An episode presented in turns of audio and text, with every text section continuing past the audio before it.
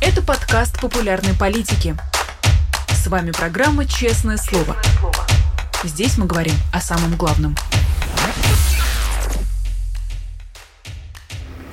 17 часов московское время. Всем здравствуйте. Вы смотрите YouTube канал «Популярная политика», программу «Честное слово». Меня зовут Нина Русибашвили. Я рада приветствовать всех, кто решил начать неделю с нами. И рада приветствовать нашего гостя в студии, экономиста и политика Владимира Милова. Владимир, здравствуйте. Добрый день, рад быть снова с вами.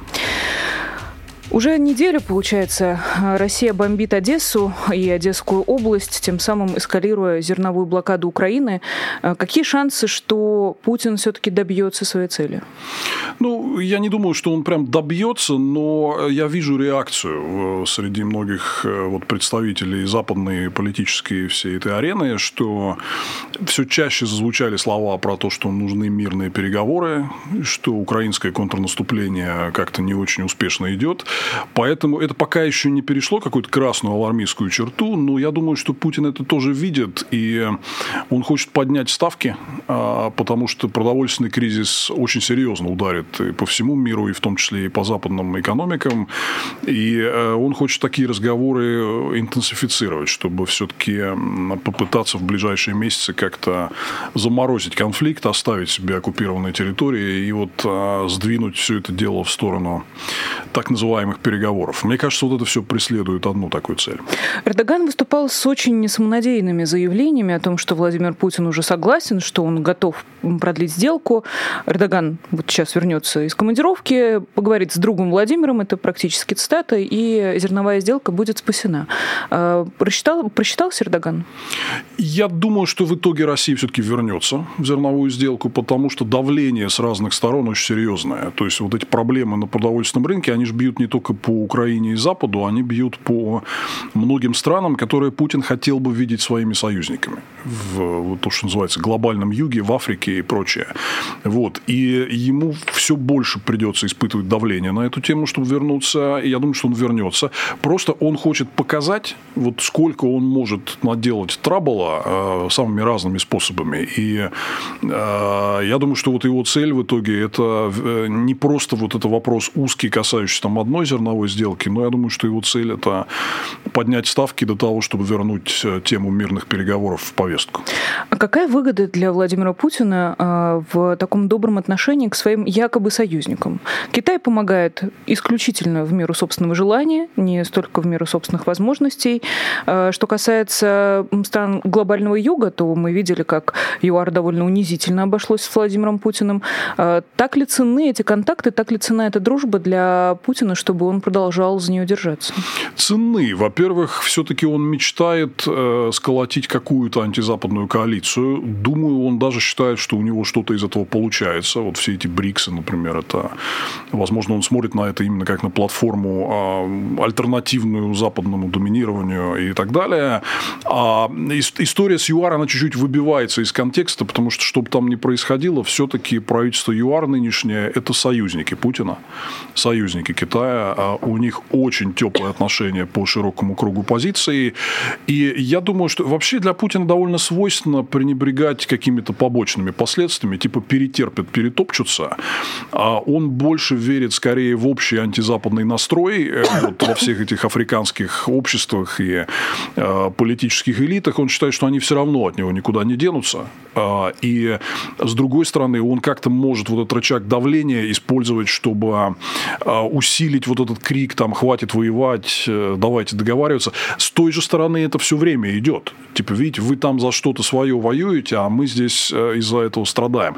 Не исключаю, что, может быть, он и таким способом на это смотрит, что э, не то, что там на него все разозлятся, да, и э, он еще создаст себе этим э, проблем, а наоборот, что будут кричать на Запад, на Украину, что это они виноваты, и давайте мирные переговоры, иначе мы здесь без продовольствия страдаем.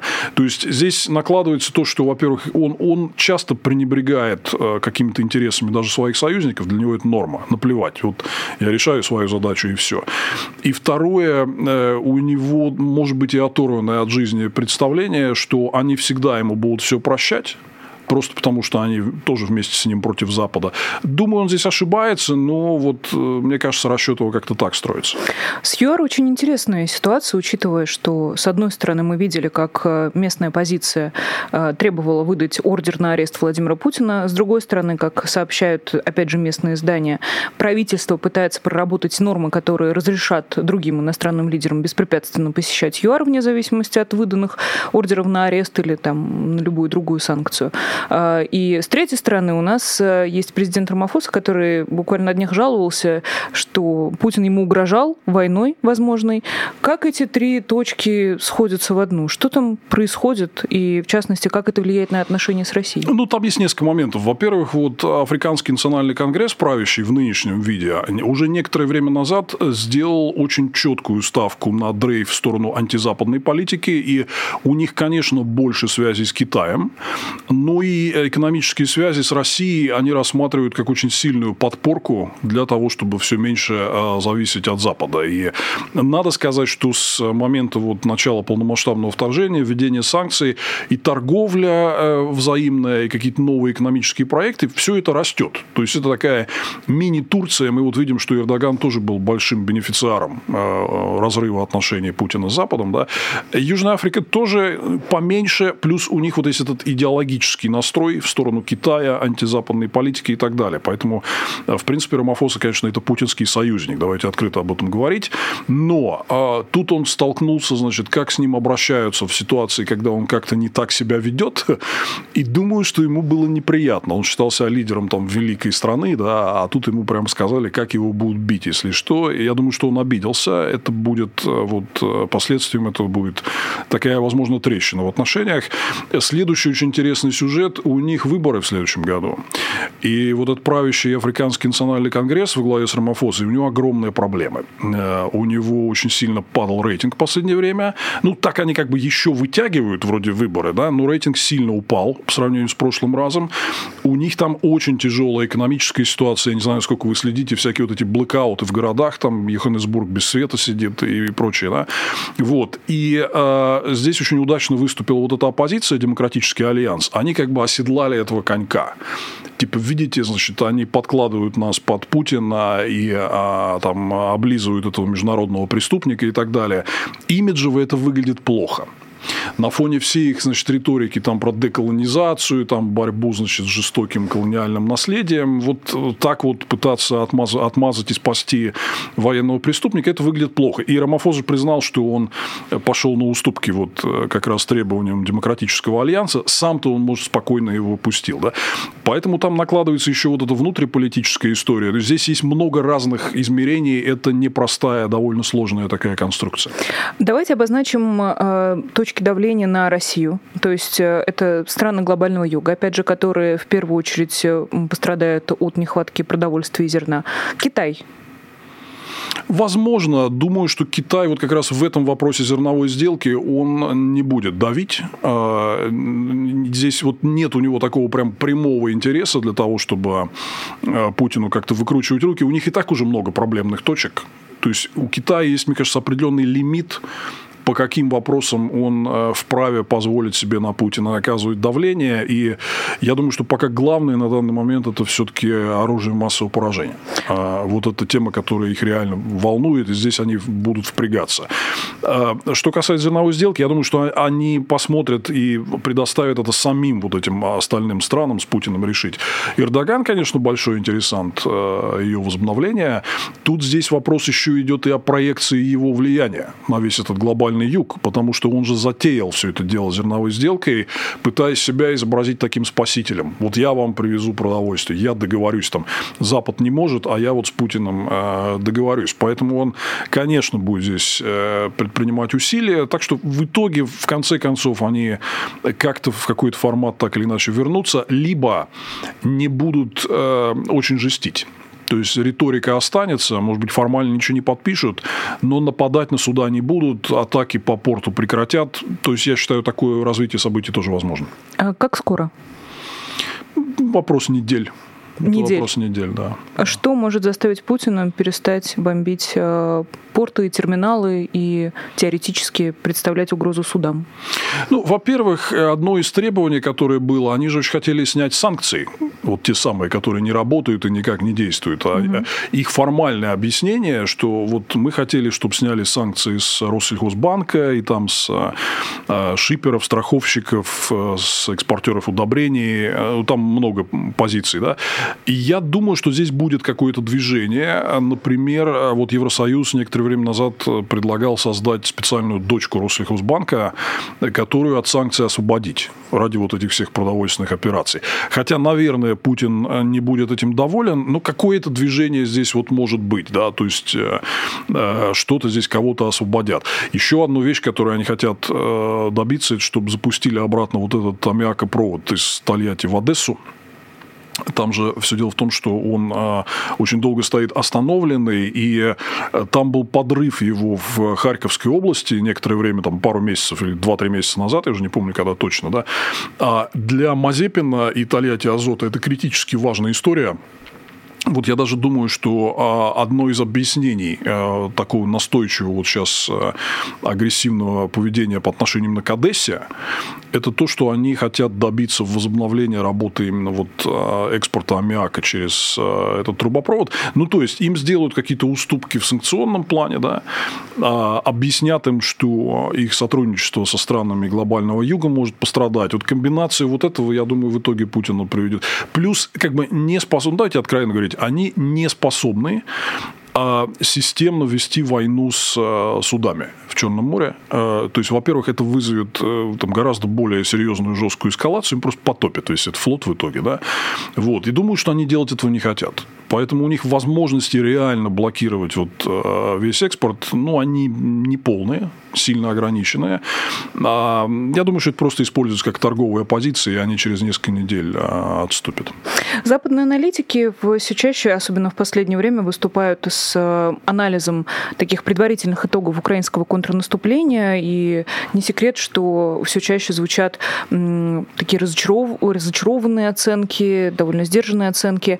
А насколько это напрямую связано условно с зерновой сделкой? Или война все-таки отдельно, и зерновая сделка сейчас отдельно? Ну, это связано, я думаю, в том смысле, что Путин рассматривает все это в комплексе, и он хочет эксплуатировать все эти настроения да, в таком контексте, что, видите, у вас и наступление не получается, и я здесь вам устроил эскалацию по продовольствию.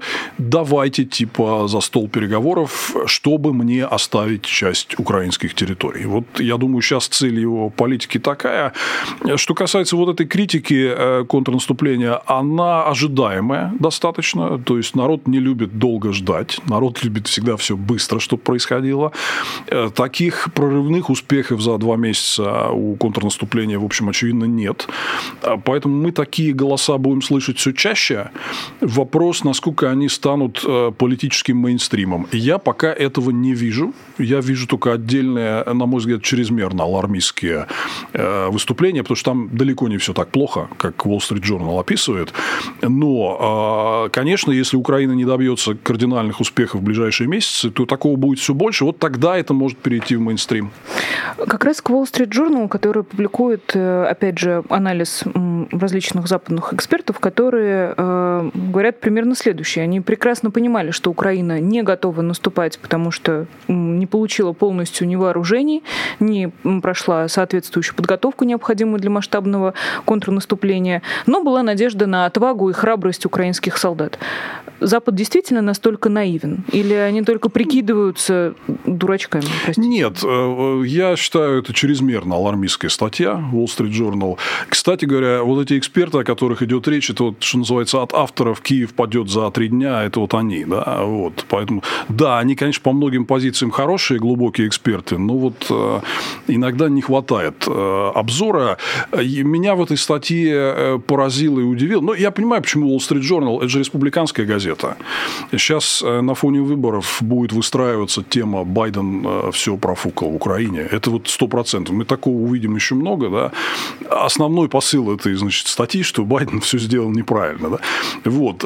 Поэтому это надо воспринимать с долей скепсиса. Конкретно о чем не говорит эта статья, о том, что там не только проблемы, которые, кстати, все известны давно, да, а там есть и апсайд большой. То есть э, Украина смогла навязать серьезное противостояние по очень широкой линии фронта. Это держит путинскую армию в большом напряжении. Э, у него нет возможности где-то сконцентрировать силы. И даже вот его попытки там что-то контрнаступать, там Сватово, Купинск, ну так себе как-то пока это не двигается. Да. Украина очень успешно наносит удары по тылам по логистике, по складам а, боеприпасов. Это видно, и частота этого дела усиливается. А Украина показала, что они могут а, проявлять себя гибко и менять тактику. То есть, если они вот тыкнулись, поняли, что теряют много военных и техники, они пытаются другими способами действовать, чтобы не долбиться, вот как в анекдоте, там что тут думать, трясти надо, а пытаются вот адаптироваться к этой обстановке, и они держат в напряжении всю вот эту южную линию коридор а, значит, из Донбасса в Крым. Даже вот сегодня этот гауляйтер а, оккупированной части Запорожской области сказал, что не волнуйтесь, безопасно ездить по сухопутному коридору в Крым, э, что, в общем, в переводе на русский язык означает, что проблемы есть серьезные, да, и э, вся эта зона находится в серьезном напряжении. Следующий момент, что самое слабое у Путина сегодня, это состояние и моральный дух его войск, потому что там картина просто удручающая. Вот э, Гиркин пресловутый, он же прям буквально как перед тем, как сесть, написал, что у них нет резервов вообще, что все, что более-менее есть боеспособное, держится на фронте без отдыха, без ничего, и как бы долго это так продолжаться не может. Мы видим каждый день, что то там генерал выступит и скажет все не так, то мобики, значит, э, жалуются, что их э, посылают на линию фронта, то кто-то сбежит, э, еще кого-нибудь там пристрелит, да, то есть вот эти новости идут каждый день. Обстановка там очень тяжелая, и вот долго под таким прессингом украинским, мне кажется, это все не выдержит. Поэтому, если бы я был журналистом на месте авторов статьи Wall Street Journal, я бы описал эту картину вот так, что да, проблемы серьезные, столкнулись с трудностями, где-то неготовностью, где-то дефицитом техники, но есть и другие факторы, то есть сложная эта война, да, в ней есть много разных факторов. Вот этого там нет, из-за чего я делаю вывод, что статья все-таки более окрашенная, такая специально, ну, грубо говоря, Байдена пнуть, потому что он из-за идеологически чуждого лагеря. Все-таки это две большие разницы. Если статья написана, чтобы пнуть Байдена, это один вариант, и второй вариант, э, если статья написана, чтобы эм, в целом передать такие общие настроения Запада, пора э, принуждать Украину к миру, толкать ее потихонечку к мирным переговорам, потому что если дело только в том, чтобы побольнее укусить Байдена, то ничего страшного, можно не обращать внимания на такие Это публикации. точно не отражает пока настроение. Единственное, что вот неприятная новость стоит в том, что э, эти настроения где-то витают на заднем фоне, да, они пока не переходят в политический мейнстрим, потому что пока все-таки настрой Украине дать возможность решить свои задачи в ближайшие месяцы, скажем так, да, а никто вот давить на нее прям так вот, чтобы давайте быстрее наступайте, не собираюсь. Кстати, важный момент, вот из этой статьи тоже прямой вывод следует, что давление с целью быстрого отвоевания территории – это контрпродуктивно прямо из этой статьи можно же вот лучше подготовиться лучше. Да? Э, то есть, вот из нее же следует э, такой вывод. Поэтому там, знаете, там э, очень многое даже нормально описано и так, как действительно есть. Но тон выбран, на мой взгляд, во-первых, неуместный, во-вторых, не отвечающий реальному вот, э, соотношению сил, и в-третьих, я у западных политиков вот не вижу э, никаких признаков пока этого тона. Разговоры где-то идут, но в целом пока есть решимость Украину жестко поддерживать, и вот э, и не, только прошел саммит НАТО под, под этим флагом, но вот сейчас они собирают Совет Украина-НАТО. Я думаю, там это будет видно, и вы это тоже там увидите напрямую, что готовность поддерживать Украину пока она достаточно сильна. Тем временем у Владимира Путина какая-то своя абсолютная атмосфера. Он встречается с Лукашенко, они что-то между собой обсуждают. Вагнер в Польшу собирается, потом он выходит, фотографируется с якобы случайными прохожими, часть из которых э, служит в МЧС. Э, во-первых, важно ли вообще сейчас следить за тем, с кем встречается Владимир Путин, что он говорит, э, какой у него есть ресурс и инструменты для того, чтобы все-таки влиять на происходящее? Ну, интересно посмотреть, какой у него остался круг общения и, и как он пытается вот эксплуатировать оставшиеся. Да? Более того, очень интересно, что во время этих встреч они же там выбалтывают все, что у них на уме. Да? А на что вы обратили внимание? Ну, я, обратил внимание на то, что, конечно, во-первых, Лукашенко страшно раздражает Вагнер в Беларуси, и он боится очень этого, и вот он придумал тему, под которой это можно подать, чтобы их побыстрее убрать оттуда. Во-вторых, э, вот что касается касается Польши, важный момент, потому что Путин явно, возвращаясь опять к теме а, вот там разбудить сторонник спящих сторонников мирных переговоров, да, а, ну есть такая тема у многих из них, что вот Польша слишком радикальная такая, да. Я думаю, что у него такая очевидная цель вбить клин и сказать, вот видите, вот радикальность Польши, она создает угрозу прямого противостояния там, значит, между вот нами и вами. Там, как вам такое, товарищи бюргеры, значит, из какой-нибудь западноевропейской глубинки. Вот. Это направлено тоже в эту сторону, как и зерновой сделкой, и ударами по Одессе. Это все направлено вот в эту сторону, разбудить вот этого спящего гиганта, который захочет э, заставить Украину вести э, мирные переговоры. Ну, у них у каждого свое. То есть у Лукашенко своя тема, э, выгнать Вагнера оттуда. Да? У Путина своя, значит, как-то вот послать послать месседжи европейцам, вбить клин между Польшей и Балтией и всеми остальными там. А вот интересно, это скорее э, протокольное мероприятие, потому что надо что-то показать, или у Владимира Путина действительно есть какие-то далеко идущие планы, э, выходящие за рамки войны, которую он начал 24 февраля? С Лукашенко имеется в виду? И с Лукашенко, и в целом. Вообще, с Лукашенко тут есть одна загадка для меня, которую я не могу для себя объяснить. А вот уже, особенно вот с тех пор, как началось восстание народное в Беларуси э, три года назад, они вот постоянно встречаются, значит, многочасовые и даже многодневные вот эти вот перемалывания там чего-то языком. Я не вижу у этого, откровенно говоря, никакого результата никакого. То есть вот после 2020 года они прям стали чуть ли не дневать и ночевать вместе там раз в 2-3 месяца. Да? А феноменально ничего не происходит. Вот это, я, честно сказать, я не могу это объяснить для себя. Единственное, а, а, ну, там, он мог поглотить Беларусь сто раз за это время не поглотил, да, они могли бы еще что-нибудь совместное придумать такое, чтобы как-то всех удивить. Вообще результат ноль.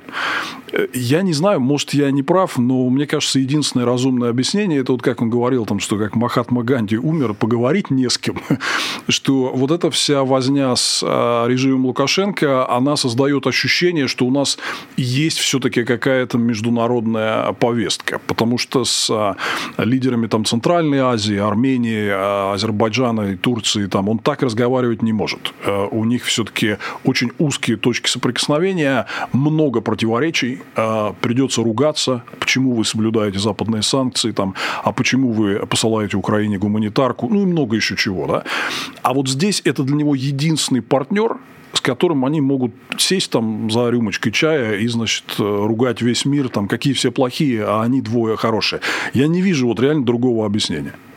Такой ли Лукашенко партнер для Путина? Не, ну, конечно, нет, но, с другой стороны, у них нет противоречий, кроме вот вопроса поглощения Беларуси, да, у них, в принципе, нету противоречия. Они на все смотрят одинаково, и Лукашенко гуманитарную помощь э, в Украину не посылает, в отличие от э, государств Центральной Азии или Южного а, Кавказа. Да. А, и э, отношение к Западу у них примерно одинаковое, потому что он же точно так же под санкциями, а они-то нет. И они отношения с Западом все стараются развивать. Да. Поэтому здесь общего гораздо больше, чем с любым другим лидером. Поэтому здесь для Путина такая внутренняя комфортная атмосфера. То есть это как такой совбез-штрих, где вот можно сидеть и изливать свои взгляды на историю, и те будут поддакивать. Если посмотреть, в какой позе Владимир Путин сидел на стуле, она очень для него комфортна. Он сидел развалившись, и, мне кажется, э, пребывал в прекрасном настроении, в очень бодром состоянии духа. После этого он пошел фотографироваться с людьми. Э, и для искушенных зрителей и слушателей. Это выглядит чудовищно на самом деле, учитывая а, вторичность этого действия. Совсем недавно Владимир Путин приезжал в Дербент, где тоже фотографировался с якобы случайными а, местными жителями. Вот и сейчас. А, на кого рассчитана эта политтехнология? Для кого этот спектакль? Ему надо показать после всех последних событий, то есть вот Пригожинский бунт и то, что потом происходило с вот этими всеми возмущениями турбопатриотов, ну и потом, и раньше, да, то есть возникает э, такое ощущение у многих в России, что Путин и его генералы – это какие-то оторвавшиеся от реалий, живущие в стратосфере за колючей проволокой, там, баре, да, а типа вот есть какие-то правдорубы, которые рассказывают, как на самом деле все в армии, в стране, там, на войне. И он, конечно, хочет сократить эту дистанцию, он хочет показать, что он с народом, народ его по-прежнему любит, считает там великим национальным лидером и прочее. Да? Э, то есть, очевидно, вот эти заходы в народ после долгого-долгого перерыва сидения в бункере, ну, цель этого сократить дистанцию, потому что появилось много тех, кто выпячивает, что дистанция большая, вы совсем оторваны от всего там и так, так далее. Кто же позволил этим, этим тем говорить про дистанцию? А, ну, вот... вот а кто э, говорит, кстати? Э, так, ну, и все, и, собственно, и смысл мятежа Пригожина был в этом, а, что мы идем против а, плохих генералов и министров, которых... Но не против наз... Путина. Которых... Ну, а кто их назначил? А, а вот это а большой Они секрет. Же не, не в капусте же их Большой находят, секрет, Владимир. Да? Пригожин так ни разу Путина напрямую не назвал. Назвал. Э, он назвал его, когда в самый разгар мятежа, когда Путин выступил с этим обращением, он типа сказал, что типа, президент ничего не понимает, и пусть лучше изучит э, ситуацию. Вторая история – это вот эти все э, турбопатриотические телеграм-каналы и такие вот спикеры, как тот же Гиркин, которые уже давно и в последнее время в очень жестких выражениях разгоняют то, что именно сам Путин во всем виноват. И у них такая немаленькая аудитория, то есть для Пешки это должно прям вызывать сильное раздражение. Так ли велика эта аудитория, учитывая, что э, защищать Гиркина вышло человек 15 когда его арестовали. А это общее свойство вот этой всей ультрапатриотической общественности, о котором я уже давно-давно говорю. А, их немало, в количественном смысле. Да, они, их свойство то, что они в решающие моменты очень пассивны. И это проявлялось в нашей российской истории очень много раз. То есть выходить, биться за что-то может только та часть общества, которая за прогресс, а вот эти все ультраконсерваторы, да, там, типа, насмотревшись телевизора, что-то там бубнить своим родственникам, это одно. А вот выйти – нет. Это отвечает в том числе их конформистской психологии. А, поэтому э, как на протестную силу на них смотреть не стоит. Но на них стоит смотреть как на важный сегмент общественного мнения все-таки это те люди, которые формируют вот ядро поддержки ценностей, которые пропагандирует Путин. Вся вот эта ужасная имперская ультраконсервативная фигня. Да? И если они от него начнут отрываться, то ядро э, будет размываться постепенно. Вот этого они эффекта боятся, я думаю.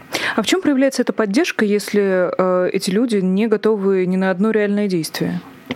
Поддержка проявляется в том, что если Гиркин убедит их в том, что Путин виноват, то они не будут ничего делать для защиты Путина. И, кстати, я думаю, что Путин а, немножко ужаснулся, когда посмотрел на то, как это происходило во время вагнеровского мятежа. Получается, Гиркин убедил? А, многих из людей, которые вот прониклись именно вот этой ядовитой, агрессивной имперской идеологией, да, многие из них сейчас смотрят уже на Путина не как на актив, а как на проблему. И в этом плане, что они будут что-то с этим делать, это не факт. Это следующий вопрос. Да? А то, что они э, сильно разочаровываются вот лично в Путине, это приобретает определенные масштабы, и Путина это очень сильно беспокоит. А как это можно замерить? А в том числе была и социология. То есть, вот э, был момент после Пригожинского мятежа, который показал, что а, когда это все случилось, а, у значительной части тех, кто поддерживал там Путина и войну, там а, отношение к Пригожину изменилось на негативное. И типа они не ждали от него мятежа там, и так далее. А у другой части нет. То есть было много людей, которые сказали, все он правильно сделал, и мы все равно его поддерживаем. Это не то, что там какой-то большой процент общества, ну какое-то значимое количество людей, и это все часть путинского ядра. Путину, конечно, эти процессы не нравятся, поэтому я и говорю, что он хочет пытаться вот э, показать, что и даже вот этим вот людям показать. Смотрите, вот есть я, есть народ, вот я к ним выхожу, мы фоткаемся, обнимаемся, мы с народом все равно единое целое. А если вы приняли решение от меня отступить и меня начать критиковать, вы выходите за этот периметр я плюс народ. Вот я бы сформулировал это так. А, работает техника, вот эта механика, выйти, обняться с э, случайным прохожим, это же выглядит очень искусственно. Это выглядит искусственно, но для людей из конформистского ядра а, это, конечно, оказывает какое-то влияние, да, то есть вот у нас там самодержавие, православие, народность, царь-батюшка, мы же не можем без царя-батюшки. Очень интересно, кстати, вот тоже Левада опубликовала там типа месяц назад опрос э, с детальным таким разбивкой отношения к Путину. Там таких позитивных эмоций к нему процентов 40 только испытывает.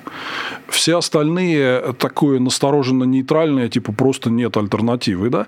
Но вот для этого конформистского ядра им нужен, когда они не видят э, как бы глаз, значит, императора, который на них смотрит с портрета за спиной, у них что-то здесь вот начинает там на затылке как некомфорт какой-то, да, ощущаться, да.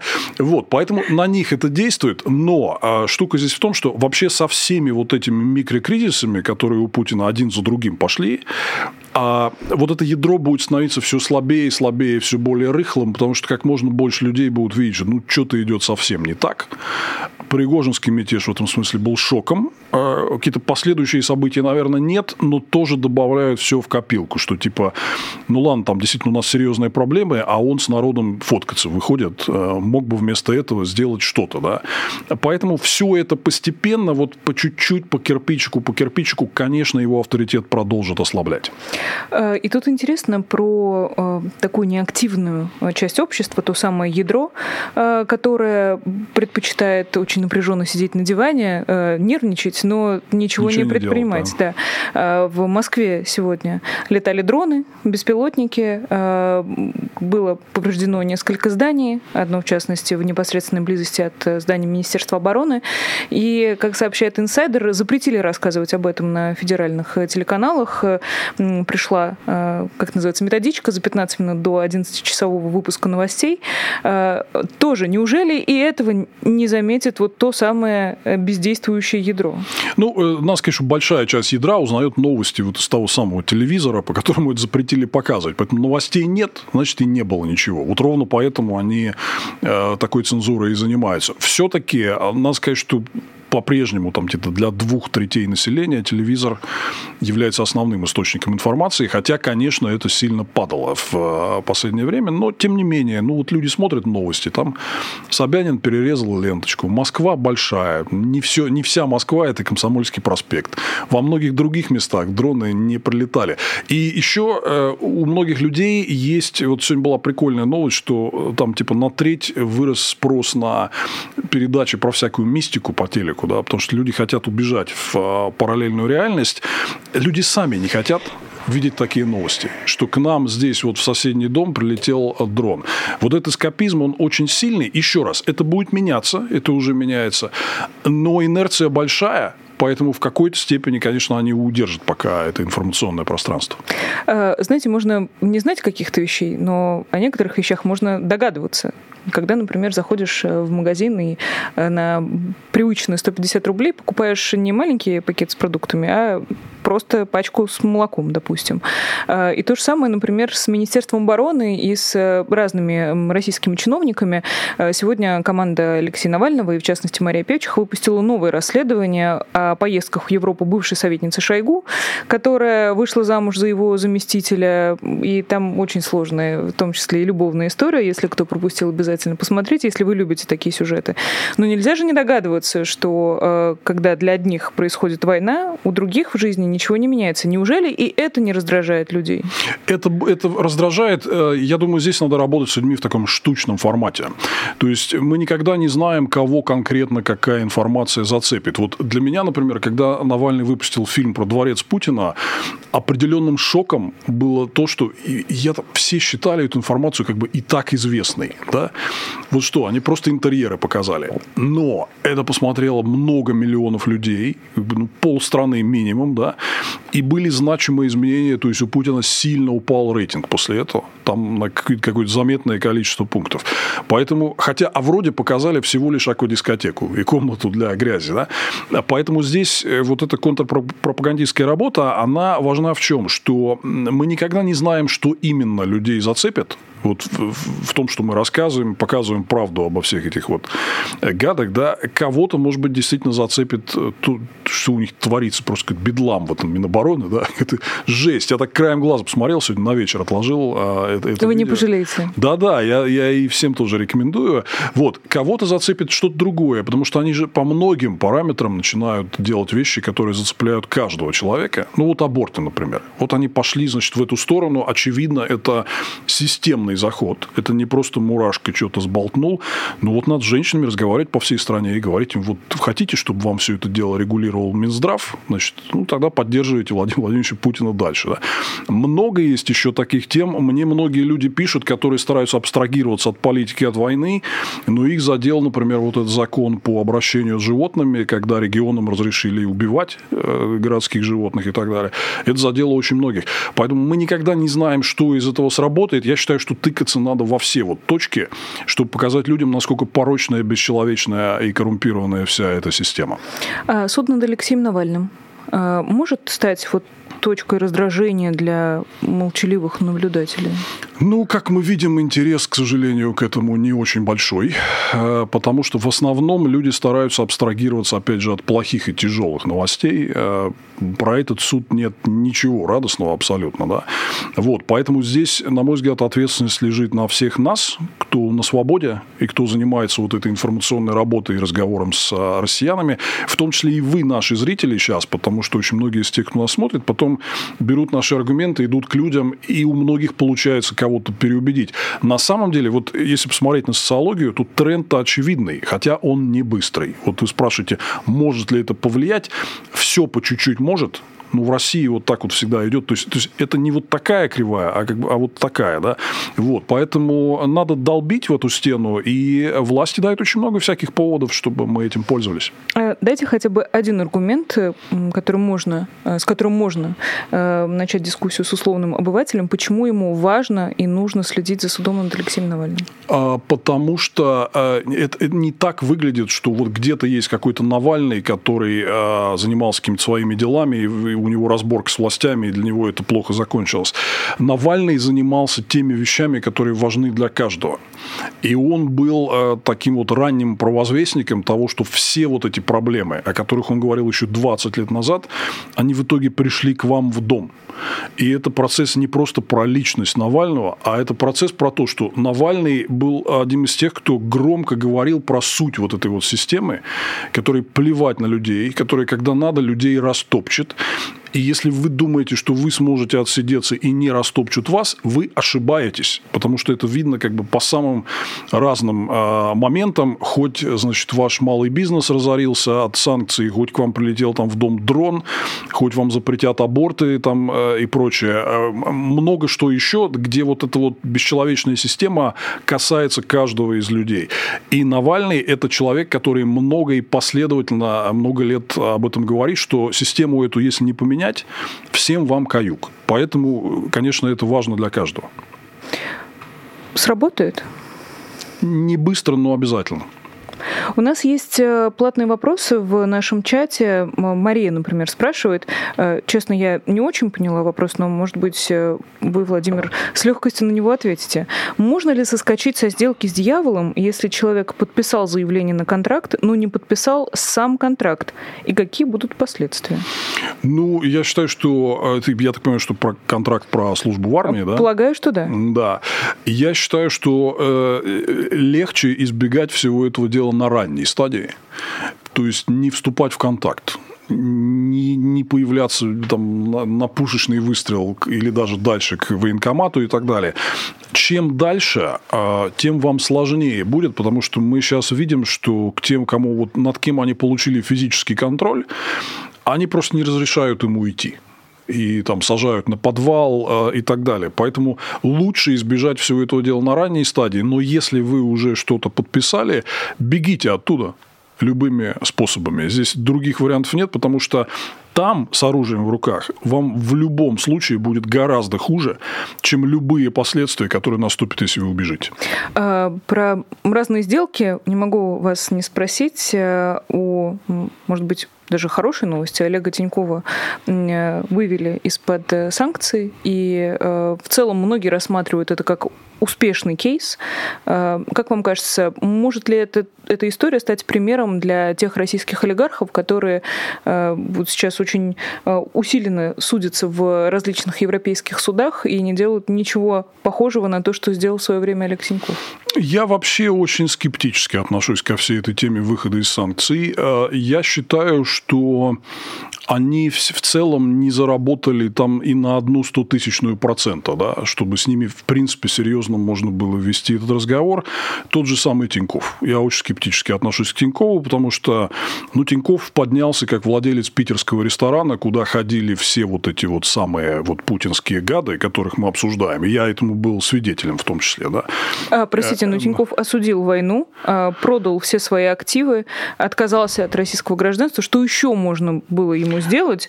Тиньков чтобы... был много лет энейблером, человеком, который обеспечивает функционирование вот этой путинской системы. Например, ему э, наряду с Альфой отдали лицензию на то, чтобы быть такой отдушиной в виде крупного частного банка. А я об этом подробно говорил. Я в том числе, у меня было видео, где я просто несколько вопросов Тинькову задал. Например, был ли у него первый отдел? Э, в банке и сидели ли у него люди из ФСБ там, я лично на 100% уверен, что да. Пусть он об этом расскажет. А мне кажется, что вот то, что с него сняла санкции Британия, единственное разумное объяснение этому делу, то, что он им какие-то показания дал и рассказал, как там все устроено. Я другого варианта для себя, честно говоря, не вижу. Если так, ну, хоть так, хорошо. Но, понимаете, вот его... Э, здесь э, вопрос соразмерности несколько его антивоенных высказываний даже близко не могут по весу приблизиться ко всему тому, что он вложил как свой вклад строительство путинской системы, как владелец одного из э, системообразующих банков. На мой взгляд, это не считается. На мой взгляд, для того, чтобы снять санкции, он должен был сделать гораздо больше, чем несколько антивоенных постов. Но британцам, возможно, здесь виднее, потому что они знают что-то такое, что не знаем мы. я, у меня несколько таких разговоров было, когда я показывал на каких-то вот людей и говорил, вот они э, внесли очень много вклада в строительство э, путинской системы. Мне сказали, все это верно, но они нам сейчас очень сильно помогли по вопросам, которые мы тебе не расскажем. Вот так даже. Да. Я надеюсь, Сирена слышит наш прямой эфир и возьмет это в новости. А, еще один сюжет, который я хочу успеть с вами обсудить, историю Сосимбаева. Я видела у себя в Твиттере, вы призывали э, ее выпереть буквально, если дословно переводить э, ваш да. пост «kick her out». А какие есть подвижки э, в, в этой истории? Ну, она в Испании находится. Если вы слышали, то в Испании вчера были очень сложные выборы, которые окончились ничем там в итоге зависший парламент, непонятно, какое будет правительство и так далее. Честно сказать, я думаю, что разговор серьезный по Исенбаевой, он э, продолжится, когда это все чуть-чуть прояснится. То есть, там в испанской политике такой свой микрокризис. Да? Но э, реакция есть, тему эту взяли там на заметку. Я лично думаю, что ее выставят в итоге. А, и в целом у меня ощущение, что правительство Испании здесь правильно настроено на розыск и локализацию всех этих путинских гадов, но не будем забегать вперед. А продолжите ли вы следить за этой историей и как-то принимать в ней участие? Обязательно продолжу. И более того, я сейчас вот с рядом коллег мы пытаемся как раз вести разговор с а, национальными правительствами ряда стран ЕС, где расположены вот некоторые вот эти вот личности, да, чтобы системно всех их составить список, проинвентаризировать инвентаризировать и в итоге выпереть или внести в санкционные списки. Э, наконец, еще один вопрос из э, чата. Андрей э, вас спрашивает, как вы относитесь к аналитике Аббаса Галямова? Близка ли она вам? Вы знаете, я, честно говоря, не очень слежу, потому что э, у Аббаса Галямова были такие очень резкие повороты в карьере. вот. И из-за этого э, лично мне как-то сложно объективно доверять э, тому, что он говорит. Я не могу быть уверен, что он делает это не из какой-то конъюнктуры сегодняшней, а потому что вот он так думает. Поэтому я плохого ничего сказать не могу, потому что, честно говоря, не слежу. Да? А, но вот э, я стараюсь следить в основном за теми аналитиками, в репутации которых я уверен на 100%. Э, например? Ну, я всегда слушаю Гуриева, Алексашенко, Сонина, хотя с ним там а, много не согласен. А, я не знаю, Роман Доброхотова, Федя Крушенинникова, ну, много еще кого. Я, честно говоря, обещал как-то составить, опубликовать список, кого я смотрю. Но потом есть такое закралось сомнение, что люди, которых я туда не включу, могут обидеться. Поэтому я думаю, что вот, может, не знаю, не уверен, что я буду это делать. Я думаю, вы назовете Майкла Наки. Ну, ладно, если Майкл, нет, то нет. Майкл Наки, да, Майкл Наки я смотрю всегда и обязательно. И, честно говоря, я считаю его лучшим, э, лучшим политическим комментатором на сегодня. Поэтому я не случайно вот напросился к нему вести экономические сводки на канал. По-моему, у нас неплохо получается. Отлично получается. Да, Говорю да. это как э, зритель. И не только потому, что я здесь предвзята, но, тем не менее, да, Владимир Милов выступает э, вместе с Майклом каждые две недели, если не ошибаюсь. Типа того, да. Да, подводите экономические итоги. У нас, к сожалению, закончилось время, э, Владимир. Э, не успели обсудить еще ряд вопросов, но уверена, что встретимся с вами еще обязательно в рамках программы «Честное слово». Э, Владимир Милов, экономист и политик, был гостем программы «Честное слово» и нашего прямого эфира. У Владимира есть свой YouTube-канал, друзья, поэтому если вы не хотите слишком соскучиться по Владимиру, подписывайтесь, смотрите, там много роликов. Не забудьте, пожалуйста, поставить лайк. Я знаю, что вас наверняка эти просьбы утомляют, но это важно, и это помогает э, делать так, чтобы как можно больше людей э, смотрело наши прямые эфиры. Э, за 10 секунд сможете ответить на еще один вопрос? Так. С чего можно начать работу против Путина в Южной Корее? Какую деятельность вы считаете самой полезной? Расследование, может, что другое, спрашивает вас Алексей Разъяснять обществу. Я сам иногда выступаю на южнокорейском телевидении, там многие люди издалека не до конца понимают, в чем дело. Может, это НАТО виновато и так далее. Надо объяснять, что нет, и объяснять реальную подоплеку событий. А, на этом все, друзья. Всем большое спасибо. До скорой встречи. Всего доброго и пока. Вы слушали подкаст «Популярные политики». Мы выходим на Apple Podcast, Google Podcast, Spotify и SoundCloud. А еще подписывайтесь на наш канал в YouTube.